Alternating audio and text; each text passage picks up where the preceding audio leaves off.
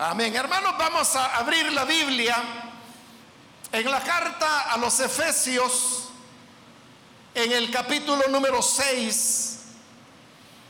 Es el último capítulo de la carta a los Efesios.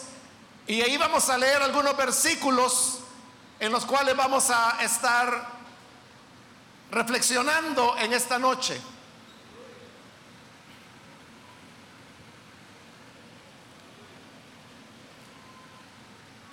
Bien, si lo tiene listo, la palabra de Dios nos dice en Efesios capítulo 6, versículo 10 en adelante. Por lo demás, hermanos míos, fortaleceos en el Señor y en el poder de su fuerza. Vestíos de toda la armadura de Dios para que podáis estar firmes contra las acechanzas del diablo. Porque no tenemos lucha contra sangre y carne, sino contra principados, contra potestades, contra los gobernadores de las tinieblas de este siglo contra huestes espirituales de maldad en las regiones celestes. Por tanto, tomad toda la armadura de Dios para que podáis resistir en el día malo y habiendo acabado todo, estar firmes. Estad pues firmes ceñidos vuestros lomos con la verdad y vestidos con la coraza de justicia y calzados los pies con el apresto del Evangelio de la paz. Sobre todo, tomad el escudo de la fe con que podáis apagar todos los dardos de fuego del maligno y tomad el yelmo de la salvación y la espada del Espíritu, que es la palabra de Dios, orando en todo tiempo, con toda oración y súplica en el Espíritu, y velando en ello con toda perseverancia y súplica por todos los santos y por mí a fin de que al abrir mi boca me sea dada palabra para dar a conocer con denuedo el misterio del Evangelio, por el cual soy embajador en cadenas, que con denuedo hable de él como debo hablar. Amén. Hasta ahí vamos a dejar la lectura. Pueden tomar sus asientos, por favor hermanos y hermanas,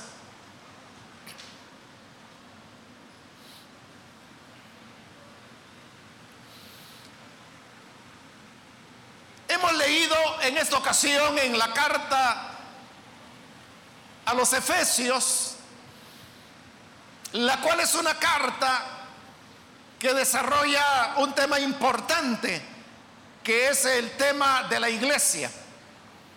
La carta comienza hablándonos en el capítulo 1 sobre los designios eternos de Dios y cómo aún antes de que nosotros existiésemos, aún antes de que iniciara el tiempo y el espacio, aún antes de la creación de todas las cosas, ya Dios había diseñado un plan de redención y de salvación para sus escogidos. En el capítulo 12 nos explica que este plan de salvación se realiza a través de lo que es la fe, la cual afirma esta carta que no es un mérito humano, sino que es un regalo que la gracia de Dios nos da.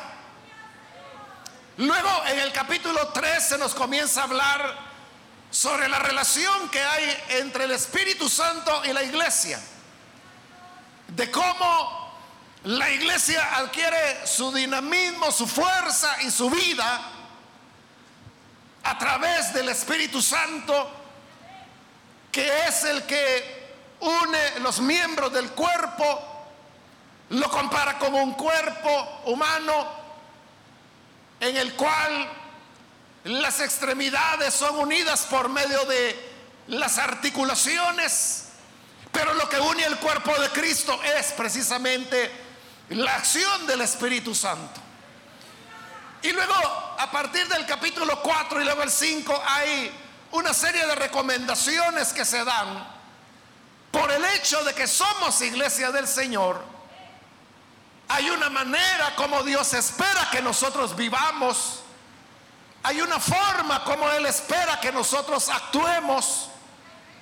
Y luego al llegar a este capítulo 6, que es donde hemos leído, y es donde termina la carta, y ya en la parte final, porque usted puede ver que casi son los últimos versículos de la carta los que hemos leído, nos habla sobre los peligros y los ataques que la iglesia del Señor enfrenta.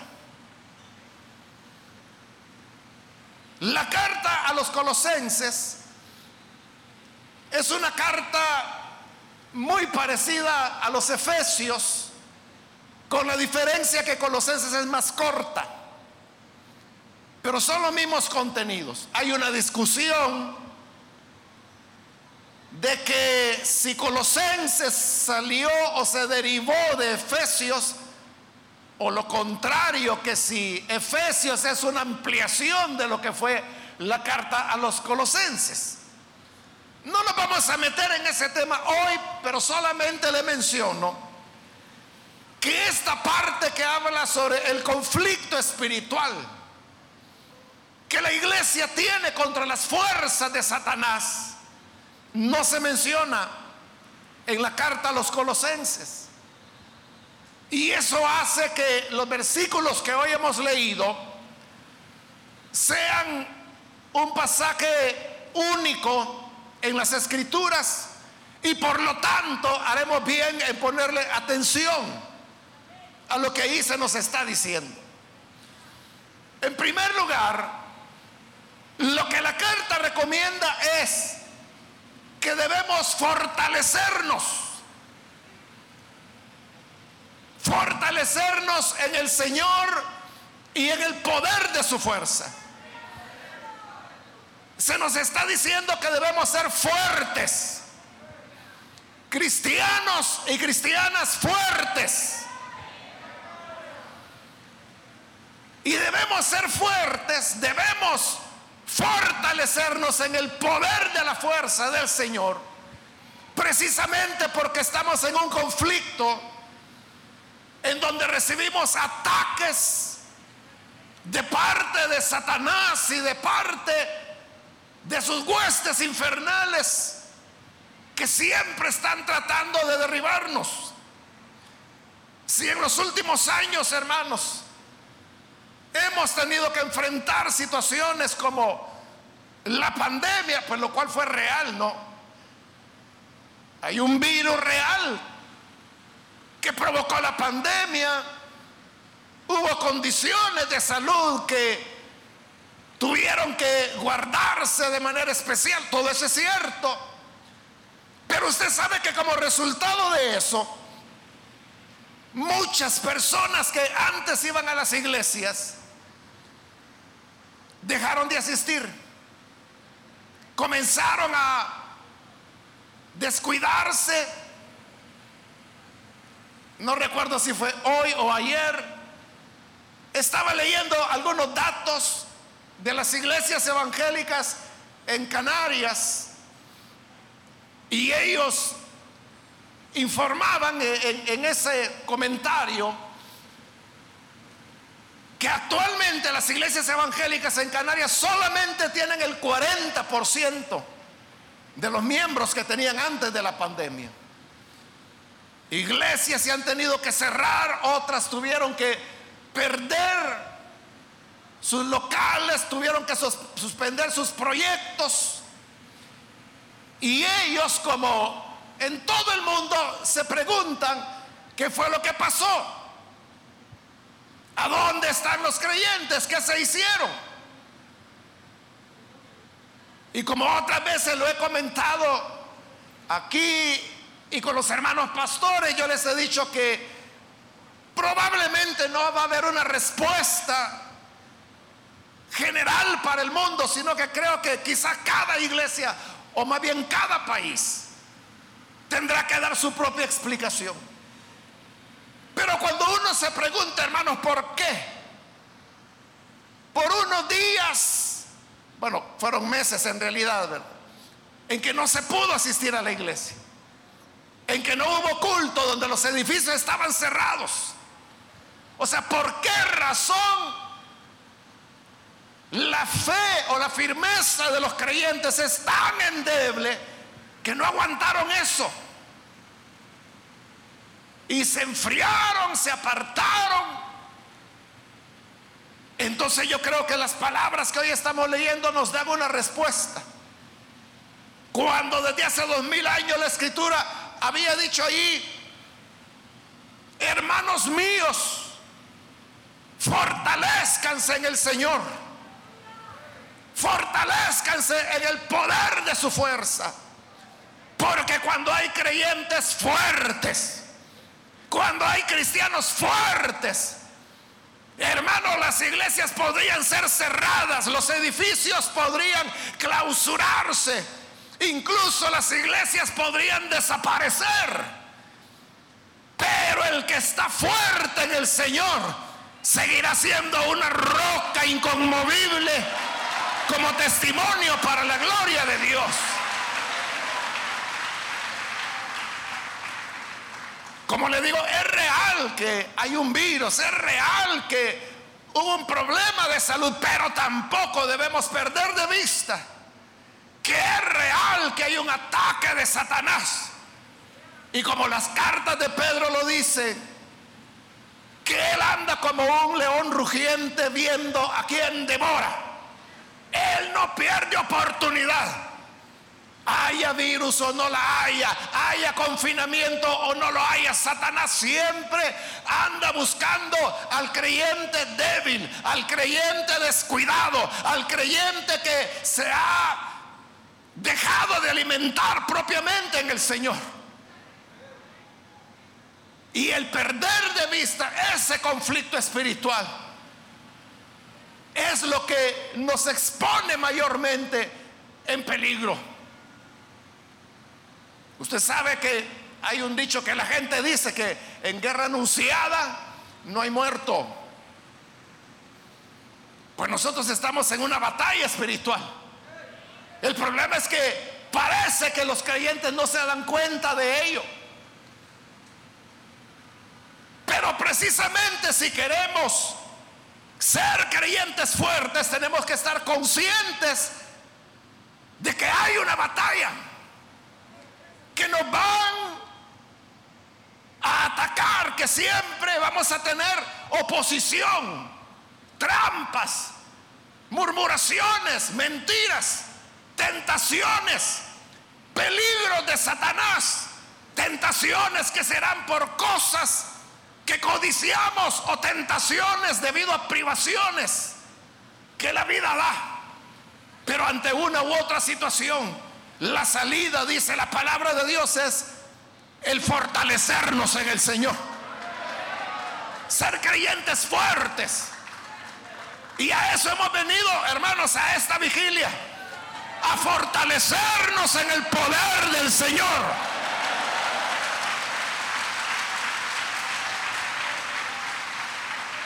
para no ser creyentes débiles, para que no seamos llevados para un lado o para otro por las mínimas dificultades que puedan haber.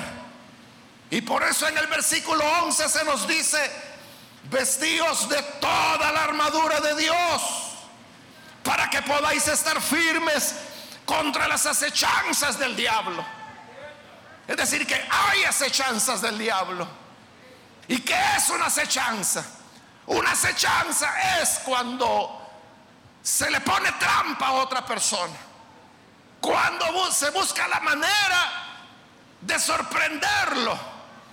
Cuando hay una guerra, los pelotones pueden salir a acechar al enemigo, es decir, a observarlo, a ubicarlo, a trazar planes para atacarlo, a tenderle trampas, a desgastarlo, a meterle miedo. Esas son acechanzas.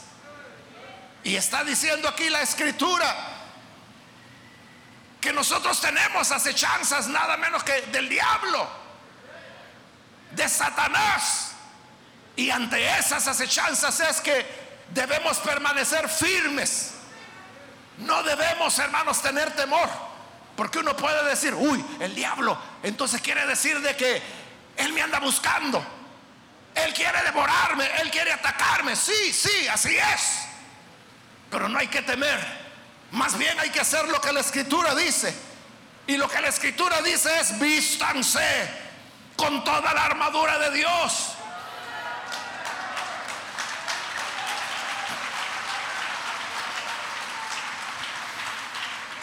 Usted sabe que la armadura es la que defiende. Pero cuando habla de toda la armadura, de lo que está hablando es de estar totalmente protegidos. Que no haya ni siquiera un pequeño espacio que quede expuesto a esas acechanzas de Satanás. No nos vaya a ocurrir como al rey Acab que se vistió su armadura, pero había un pequeño espacio en su costado donde él no tenía protección y justo ahí es donde cayó la flecha que finalmente lo llevó a la muerte. Nosotros no podemos darnos el lujo, hermanos, de dejar algún portillo, de dejar un espacio, de dejar un área descuidada de nuestra vida todo tiene que estar cerrado y por eso hay que vestirse con toda la armadura de Dios.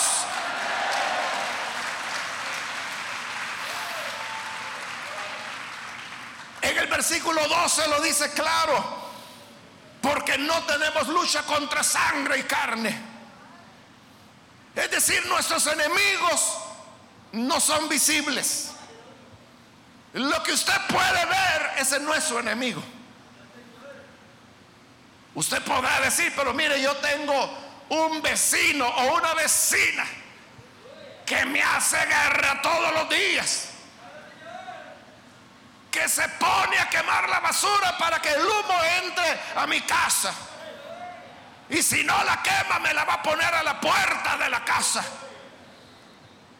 Pone a todo volumen la música. Me duele la cabeza de estar en la casa. Pero ese vecino, esa es vecina, podrá ser un malcriado, podrá ser un inconsciente, podrá ser un mal vecino, pero ese no es el enemigo. Porque nuestra lucha no es contra carne y sangre. Nosotros no peleamos contra las personas. Nosotros no tenemos enemistad con nadie. Nosotros no vamos a, pelearnos con ninguna persona. Porque nuestra verdadera batalla, dice la escritura, no es contra sangre ni contra carne, sino que dice en primer lugar principados. ¿Y qué son esos principados de los cuales habla la escritura? Ahí este versículo comienza una descripción de lo que son las fuerzas de Satanás y de cómo ellas están organizadas. En primer lugar dice que tiene principados, es decir, que hay príncipes que son demonios. Y como los príncipes tienen autoridad, también estos son demonios que tienen voz de mando dentro de la jerarquía diabólica, satánica que es la que nos está acechando todo el tiempo. Esos son nuestros verdaderos enemigos. Nuestra lucha no es contra carne y sangre. No se trata de golpear a las personas, no se trata de ofender a las personas, no se trata de evadir a las personas. Nuestra lucha es contra esos principados. Y como son de tipo espiritual, no los podemos ver son invisibles. pero tienen poder porque son principados. Y luego continúa diciendo contra potestades. Usted sabe que una potestad es un poder. Entonces las fuerzas de Satanás tienen potestades, poderes. La batalla contra Satanás no es, hermanos, la batalla contra un mito, contra una historia para asustar a los niños. Las fuerzas satánicas tienen poder. Es poder para el mal. Es poder para destruir. Es un poder más grande que el que muchas veces podemos imaginar. Se recuerda en el libro de Job como Satanás, por ejemplo, hizo descender fuego del cielo para quemar los ganados de Job, que eran miles de cabezas. Vemos como él controlaba el viento, pues Satanás es el que hizo que viniera un viento fuerte que sopló sobre la casa donde estaban los diez hijos de Job. La casa cayó y los mató a todos. En el libro de Job vemos como bandas de ladrones, bandas armadas llegaron para robarse todo lo que Job tenía y se lo llevaron matando a sus criados. Uno podría decir, mire qué ladrones más desgraciados. Pero el problema no es ese. Nuestra lucha no es contra carne y sangre. Nuestra lucha es más profunda. Nuestra lucha es de otra naturaleza. Es contra esos poderes que están detrás de los vientos, de las desgracias, de los fuegos, de las bandas armadas, de las enfermedades, porque recuerde que también Satanás enfermó a Job desde la cabeza hasta la planta de los pies. Le quitó sus amigos, alejó de él sus parientes, su misma mujer lo trató mal, terminándolo de desanimar. Y solo, solo porque Job estaba fortalecido en el Señor, pudo mantenerse firme en medio de la dificultad.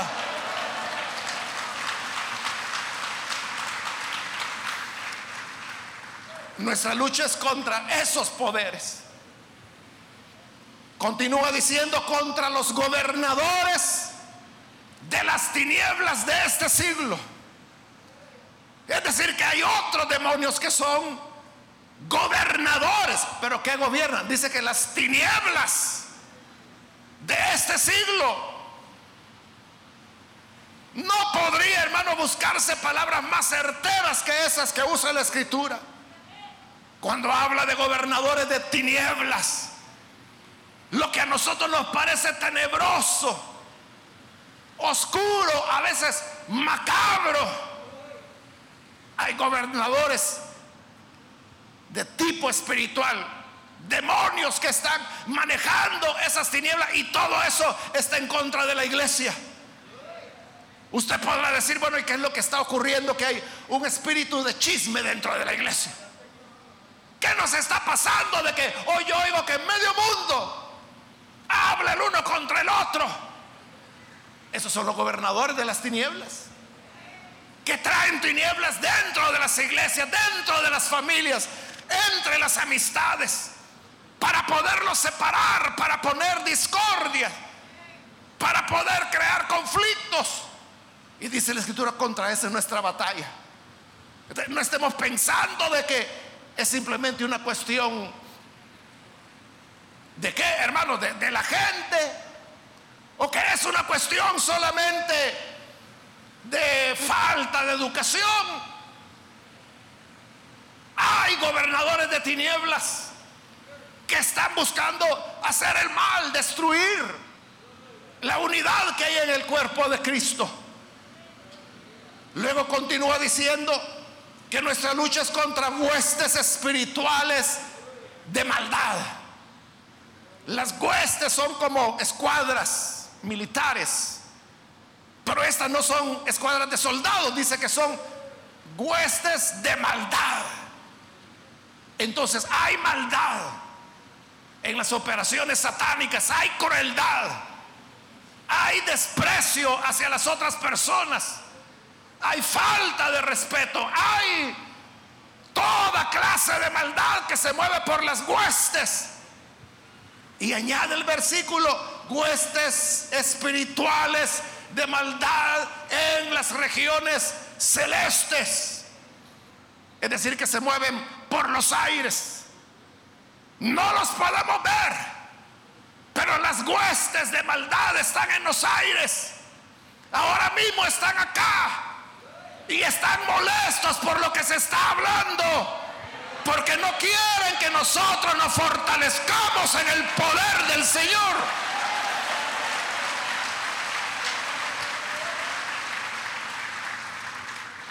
Contra eso es nuestra lucha. Es contra Satanás. Es contra el calumniador. Es contra la serpiente. Es contra el adversario. Es contra los principados. Es contra las potestades. Es contra los gobernadores de tinieblas. Es contra las huestes de maldad que se mueven en el espacio. Contra ellos es nuestra batalla. Ellos son los que nos están atacando, hermano. Ellos son los que nos están haciendo la guerra. No crea que es simplemente el amigo o el vecino que llegó. Mira, ¿por qué no hacemos esto? ¿O por qué no hacemos este otro negocio que algo malo tiene ahí? O usted se preocupa por los amigos que tienen sus hijos, sus hijas, porque les están ofreciendo licor, tabaco, drogas. Y entonces usted dice, bueno, pero ¿qué clase de amigos son esos que tienes? Y le dice a su hijo, yo cuando te he dado un mal ejemplo. Pero recuerde, nuestra lucha no es contra carne ni contra sangre. No es contra esos otros amigos, no es contra esas amigas de su hija, sino que es Satanás el que está detrás. Porque quiere destruir. Jesús dijo que Satanás solo ha venido para matar, robar y destruir. Él es un ladrón y viene para quitarnos lo más preciado que podamos tener, la comunión que como hijos de Dios tenemos, la fuerza que como pueblo de Dios tenemos, su familia, sus hijos, sus hijas son la presa de Satanás. Él quiere sembrar discordias. Él quiere llevar infidelidad dentro de los matrimonios. Él quiere llevar inmoralidad a sus hijos, a sus hijos quiere llevarle drogas, quiere llevarle destrucción, quisiera provocar un accidente, una muerte terrible, llevar enfermedades. Y ante eso no podemos estar simplemente pasando el tiempo. Necesitamos fortalecernos en el Señor estar fuertes.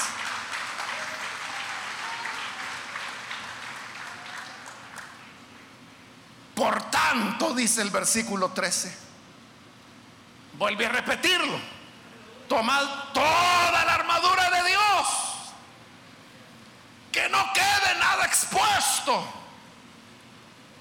Tomad toda la armadura de Dios para que podáis resistir en el día malo y habiendo acabado todo, estar firmes. Eso es lo que necesitamos. El estar firmes. Hay días malos, hay días de tentación, hay días de dolor, hay días de desesperanza, hay días, seamos sinceros hermano, cuando usted quizás ha dicho, quizás Dios no existe. Quizás esto solo es una locura cultural o folclórica que se enseña. Pero, ¿de verdad existirá Dios?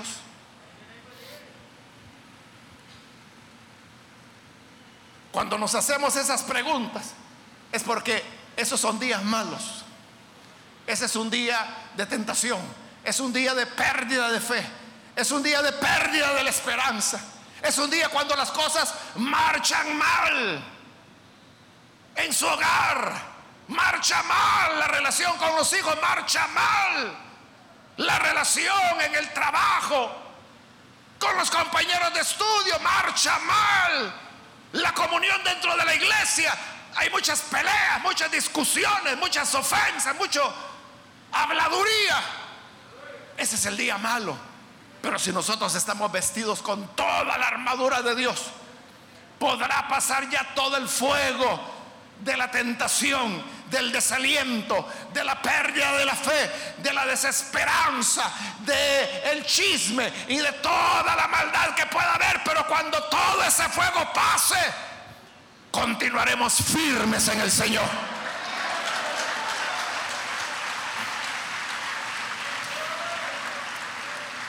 Por eso dice,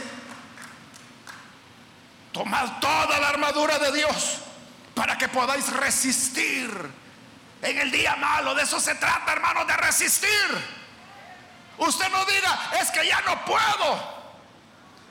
Es que ya me siento débil. Es que esta tentación es demasiado grande. La Biblia dice, ustedes pueden resistir. Tú puedes resistir. Todavía puedes. Cristo está a tu lado. El Espíritu Santo está a tu lado. Fortalécete en el Señor.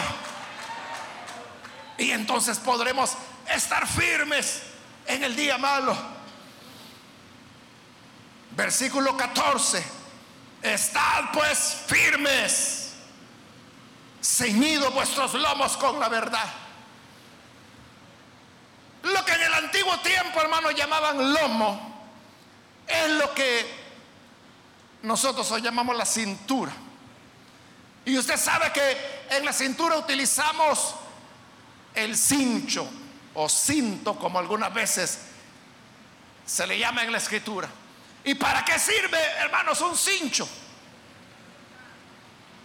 Eso es para tener fuerza. Cuando usted va a levantar algo muy pesado, usted hasta se aprieta el cincho. O si no lo anda, se lo pone. Hay personas que trabajan moviendo carga, cajas, diversos productos que son pesados. La misma empresa les da unos cinchos gruesos, precisamente porque, para protegerlos, porque eso es lo que da la fuerza para poder levantar el peso que sea. Entonces dice que también nosotros tenemos que ceñir nuestras cinturas ¿Y con qué la vamos a ceñir? ¿Cuál es nuestro cincho? El cincho que nos dará fuerza, dice que es la verdad. La verdad es nuestra fuerza. No hay nada más poderoso, hermanos, que la verdad. Si nos aferramos de la verdad, nada podrá movernos. Nada podrá hacernos retroceder. Pero cuando le damos espacio a la mentira, al engaño, a las media verdades, que al mismo tiempo son media mentiras, entonces ahí ya no estamos con toda la armadura de Dios. Ahí estamos dejando ya un espacio donde en cualquier momento nos pueden sorprender y decir, mire, usted dijo tal o cual cosa. Y eso no es cierto. Usted afirmó tal cosa y no es verdad. Entonces lo que nos da fuerza es la verdad. Ese es el, cinto con el cual ceñimos nuestra cintura. Siempre que nos apoyemos en la verdad, hermanos, hermanas, nada nos va a conmover. A veces decir la verdad para algunos puede resultar penoso, porque es reconocer algo que quizás en algún momento negó o que le gustaría negar. Pero siempre decir la verdad es lo mejor, es lo honesto es lo que Dios espera de todo hijo de Dios. Y cuando nos aferramos a la verdad, entonces el enemigo no nos puede tocar. Porque cuando permitimos el engaño, cuando permitimos algún tipo de simulación, de hipocresía, hermano, ahí le estamos dando a Satanás un gancho del cual él se va a agarrar y no lo va a soltar. Y de ahí lo va a tener y no lo va a soltar y aunque usted quiera guiñarse, aunque quiera zafarse, lo va a tener atado. Pero cuando hablamos la verdad, Jesús dijo, la verdad, los hará libres. Amén. Al hablar la verdad, nadie nos podrá detener. Satanás no tendrá de dónde agarrarnos. Continúa diciendo el versículo 14, y vestidos con la coraza de justicia. Usted sabe, la coraza era la que cubría el pecho, los pulmones, los órganos vitales, como se le llama. ¿Y cuál es la coraza que protege al creyente? Dice que es la justicia. Y ahí justicia debe entenderse como lo correcto, como lo verdadero. Una persona justa es una persona que es derecha, como decimos, en la cual se puede confiar, en la cual uno puede creer porque uno sabe que esa persona justa, derecha, no va a andar mintiendo. Esa es nuestra coraza. Lo que nos defiende es nuestra integridad. Porque aquel hermano que no tiene integridad, como se dice popularmente, tiene la cola pateada. ¿Y qué va a andar diciendo? Si le tienen pateada la cola, ¿qué va a andar diciendo si con solo que abre la boca le van a decir, ah, pero tú no hablas de esto, esto, esto, esto y esto que has hecho? Pero cuando en nosotros hay integridad, hay una vida correcta, tenemos la coraza de la justicia. Y ahí no nos pueden hacer daño. Satanás, hermano, va a querer denigrarlo. Satanás va a querer hacer como lo hizo con el Señor Jesús. De Jesús dijeron que era loco, que estaba endemoniado, que por el poder de Satanás echaba fuera a otros demonios, que él no había por qué escucharlo porque era ignorante de la palabra. ¿Qué nos dijeron del Señor? Pero todo lo que dijeron de Él chocó en la coraza de justicia que lo cubría totalmente.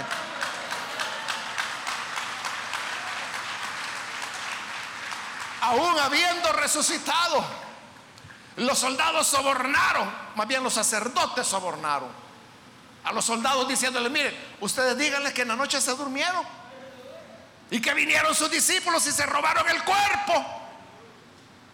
Y si Pilato, el gobernador, los quiere castigar, no tengan pena, nosotros nos encargamos que no le van a hacer nada. Y los soldados dijeron, bueno, está bien, aceptaron el soborno y empezaron a, regar esa mentira, que Jesús no había resucitado, sino que ellos se habían dormido y que los discípulos llegaron de noche y se llevaron el cuerpo del Señor y que por eso no estaba. Pero aún con esa calumnia, nosotros sabemos que Cristo vive que Él venció a la muerte.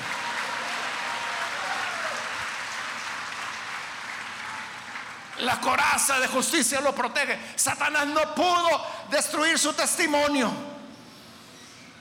Versículo 15, calzado los pies con el apresto del Evangelio de la paz. Nuestro calzado es el Evangelio, las buenas nuevas. Y dice ahí que es un evangelio de paz. La buena nueva de Cristo anuncian la paz, la paz entre el hombre y Dios, la reconciliación entre Dios y los hombres. El evangelio lo que anuncia es la reconciliación entre los seres humanos, la reconciliación entre todas las personas. La iglesia misma es un símbolo de reconciliación. Hermanos, si no fuera por Cristo, no estaríamos acá. ¿Para qué iban a venir los hermanos desde la unión? En la noche, imagínense. ¿De qué es lo que nos une? Es el Evangelio de la paz el que nos ha reconciliado y nos hace vernos como hermanos. ese es nuestro calzado y eso es lo que tenemos que anunciar. La reconciliación entre los hombres que hay paz con Dios por medio de nuestro Señor Jesucristo. Para que todo aquel que crea por la sangre que Cristo derramó esa persona sea reconciliada con Dios. Y por eso Pablo decía en su carta a los corintios que los creyentes son como embajadores, enviados por el Señor. Y por eso él decía como embajadores en nombre de Cristo, le rogamos, reconcíliense con Dios. Porque reconciliándose con Dios es que el Evangelio de la paz se convierte en una realidad. Y por eso le digo, la iglesia, nosotros somos un símbolo viviente de la reconciliación y de la paz que el Evangelio de Jesús puede traer. Contra esto Satanás no puede. Donde Satanás sí puede, es donde hay disensión. Es donde no hay paz. Es cuando uno murmura del otro. Cuando uno ve al otro con desconfianza. Cuando el otro dice, mira, no, a esos no les hables porque si andas hablando eso, yo ya no te voy a hablar. No te andes metiendo con chusma. Pero eso no es el Evangelio de la paz. Allí cuando existe ese tipo de actitudes, ahí es donde Satanás está reinando. Ahí es donde Satanás nos va a destruir. Y entonces, ¿qué fortaleza vamos a tener? Si nosotros estamos dejando la puerta abierta para que el ladrón entre y entre para robar, entre para matar, entre para destruir. Pero reconciliados por el Evangelio de la paz, seremos una muralla fuerte, bien constituida, donde las fuerzas de los gobernadores de las tinieblas no podrán penetrar.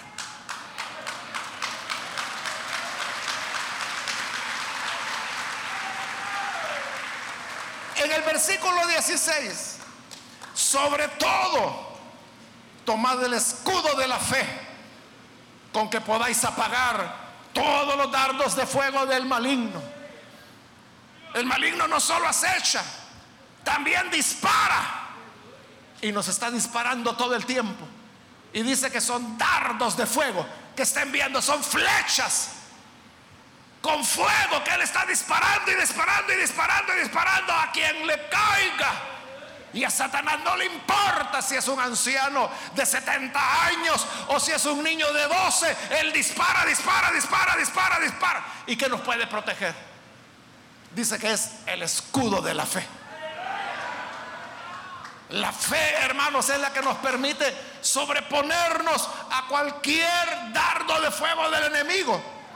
Satanás es experto en lanzar dardos de fuego. Satanás sabe a dónde herir. Satanás sabe cuáles son los puntos débiles de las personas. Él sabe dónde atacar. Pero haga lo que haga, nuestra fe puede darnos la victoria y nuestra fe logra protegernos como escudo de Dios.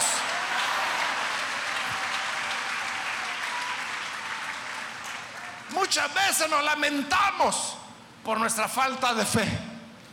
¿Cuántas veces usted no ha orado diciendo, Señor, aumentame la fe? Señor, ayúdame, dame más fe. Yo necesito más fe porque necesito esta respuesta o necesito esta salida. Pero Jesús dijo, más fe. Oigan, si ustedes tuvieran una fe tan pequeña, tan pero tan pequeña, como una semilla de mostaza. Que en otra ocasión Jesús dijo que era la más pequeña de las semillas. Con esa fe tan pequeña podrían ustedes decirle a este monte, trasládate al mar, y lo haría. Podrían decir a este árbol, árbol, apártate y vete a plantar al mar. Y el árbol saldría caminando y lo haría. Con una fe muy pequeña.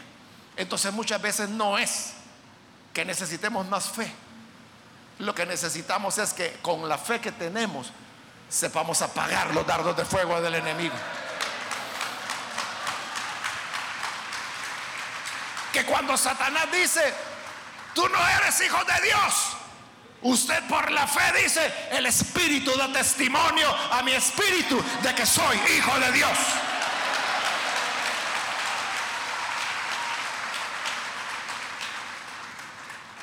Si Satanás lo hizo con Jesús, al mismo Hijo de Dios le digo, bueno, si eres Hijo de Dios, que se vea, convierte estas piedras en pan. Le estaba poniendo una duda. Jesús sabía que él no tenía que demostrar que era el Hijo de Dios. Su fe le decía que Él era el Hijo de Dios. Hacía un poco antes, al bautizarse en el Jordán, el cielo se había abierto y se había escuchado la voz del Padre que decía, este es mi Hijo amado en el cual tengo contentamiento.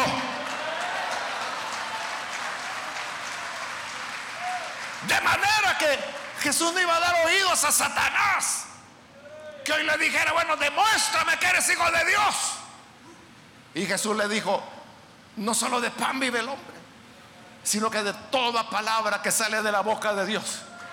Y de la boca de Dios había salido la palabra que decía, este es mi hijo amado.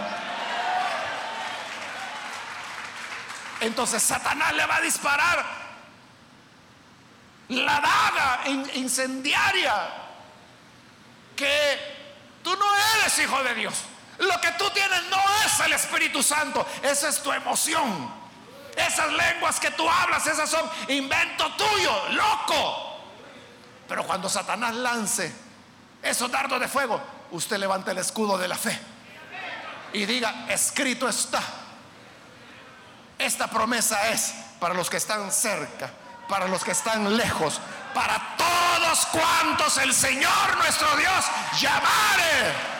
Así que es mío el Espíritu de Dios. Si Satanás le tira un dardo encendido, diciéndole, mira, voy a destruir a tus hijos, ya vas a ver que tu hijo va a ser un borracho, que no va a servir ni para ponerse en pie. Toma el escudo de la fe apaga ese dardo de fuego y dígale, calla Satanás, porque mis hijos son simiente santa. Es planta de olivo plantada alrededor de mi mesa. La palabra de Dios es la que nos da la fe para poder apagar los dardos de fuego del maligno. Versículo 17. Tomad el yelmo de la salvación. El yelmo de la salvación es, es el casco. ¿Y qué es la salvación? La salvación que Dios nos ha dado. Y así como el yelmo es visible, hermanos, nosotros tenemos que sentirnos orgullosos, pero, pero no estoy diciéndole en un sentido malo, sino que orgulloso en el sentido de satisfacción, de que yo soy salvado por el Señor. Tú eres salvada por el Señor. Nosotros somos salvados por el Señor. La salvación de Dios está sobre nosotros. Hoy y siempre. Cuando la salvación es nuestro yelmo, nuestro casco es lo que nos protege de los malos pensamientos, de la duda, del temor. Sí, eres salvo Dios te ama. Él envía a su Hijo para derramar su sangre por ti, para perdonar tus pecados, para perdonar eso que solo tú sabes y que te da vergüenza que otros lo conocieran que has hecho. Pero no temas, la sangre del Cordero te ha dejado más blanco que la nieve, más limpio que blanca lana la salvación de Dios. Levanta tu rostro, levanta tu cara, no te avergüences delante de nadie. Tenemos el yelmo de la salvación. Estamos contentos porque Él nos amó. Somos hijos de Dios, somos redimidos, somos salvados, somos comprados no con oro ni con plata, sino con la sangre preciosa del Hijo de Dios.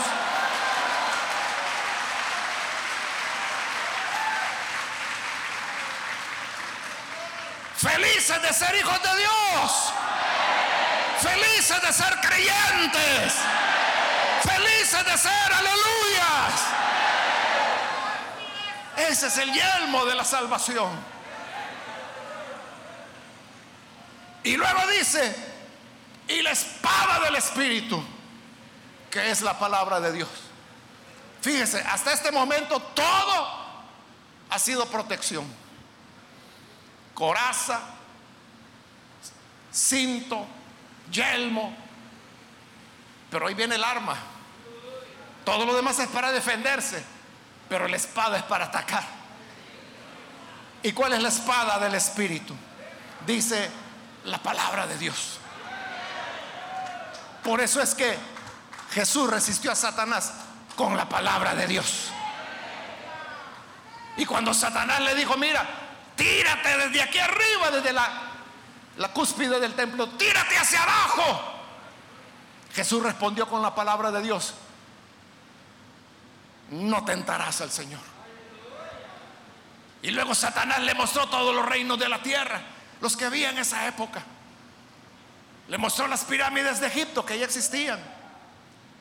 Le mostró el templo de Diana allá en Éfeso. Le mostró, hermano, lo que eran en esa época los llamadas siete maravillas de la antigüedad. El coloso de Rodas y todo eso. Y le dijo Satanás, mira, todo esto yo te lo doy si postrado me adorares.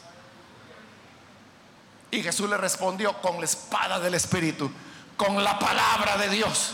Al Señor tu Dios adorarás y solo a Él servirás.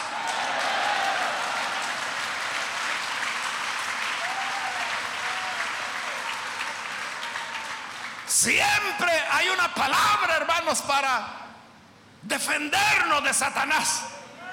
Si Satanás dice, no, es que tú estás equivocado. A ti tu abuela te lavó la cabeza. Todo esto es un engaño, pero tú no eres hijo de Dios. Entonces tú dile, los que confían en el Señor jamás serán avergonzados.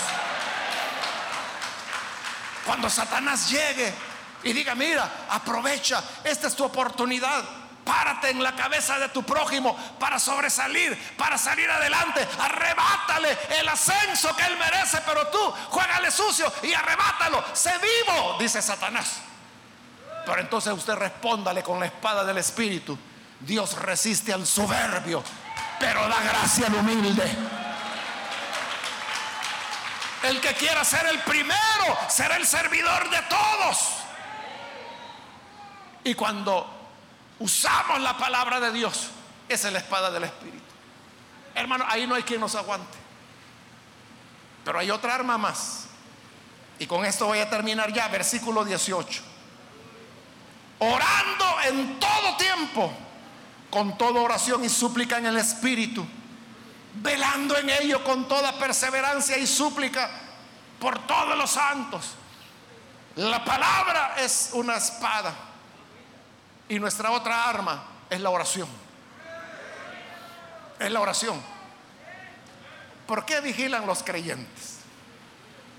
O sea, ¿por qué tenemos una vigilia? Estamos aquí para orar. Para orar. Entonces, esta es nuestra fuerza. Allí dice, fortalezcanse en el Señor. ¿Y cómo nos fortalecemos? De todas las maneras que hemos dicho, pero también orando. Y dice que esta oración tiene que ser en toda súplica, velando en oración, con toda perseverancia, por todos los santos. No orar solamente por quien le cae bien, no orar solo por sus nietos. Está bien, ore por sus nietos. Pero ahí dice que hay que orar por todos los santos. Por todos los santos. Los que estamos aquí y los que están alrededor del mundo. Por todos los santos.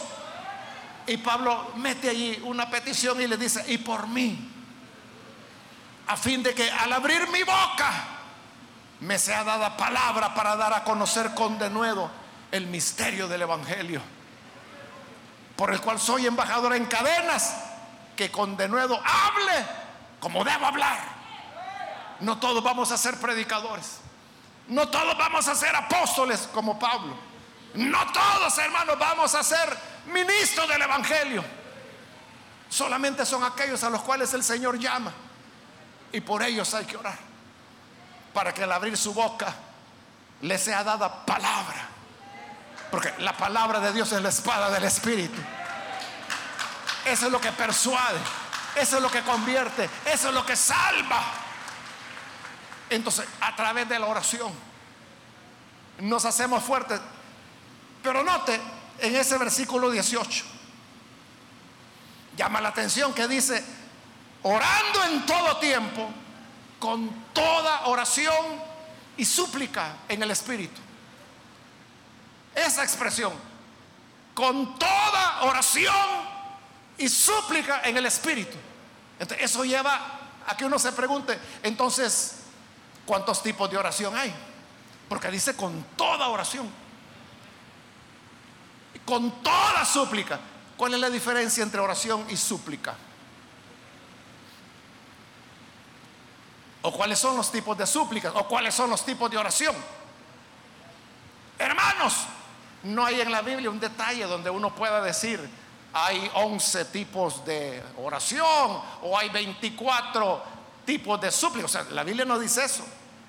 Pero ahí hay una enseñanza detrás de eso, que haya la cantidad que haya.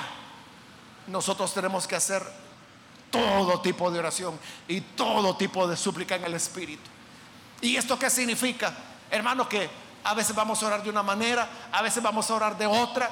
Quizás va a llegar un momento, hermano, cuando a usted le va a dar deseo de solamente estar alabándolo y diciéndole, bendito, o como un serafín, santo, santo, santo, el Señor Dios Todopoderoso, santo, santo. Y eso será una súplica. Otro quizás estará orando en lenguas. Otro, como dice Pablo allá en Romanos, orará con gemidos indecibles. Ahí no hay palabras, son gemidos. Y usted simplemente llora, gime, gime, gime y gime. Pero en ese gemir es una expresión en el espíritu de su súplica delante de Dios. Dios sabe cuál es el anhelo de su corazón. Dios sabe cuál es su necesidad. Entonces, hermanos y hermanas, hoy fortalezcámonos en el Señor. Fortalezcámonos en el poder de su fuerza. Y oremos. Oremos con toda oración, con toda súplica en el Espíritu, como el Señor le dé. Como el Señor le dé. Si es en lenguas, si es en español, si es con gemidos si es hermano de manera indecible, impronunciable, como Ana, que movía la boca pero no se escuchaba nada, puede ser de una forma, puede ser de otra, pero de ese gusto orando al Señor, porque así vamos a hacer que Satanás huya de nosotros. Amén, hermanos.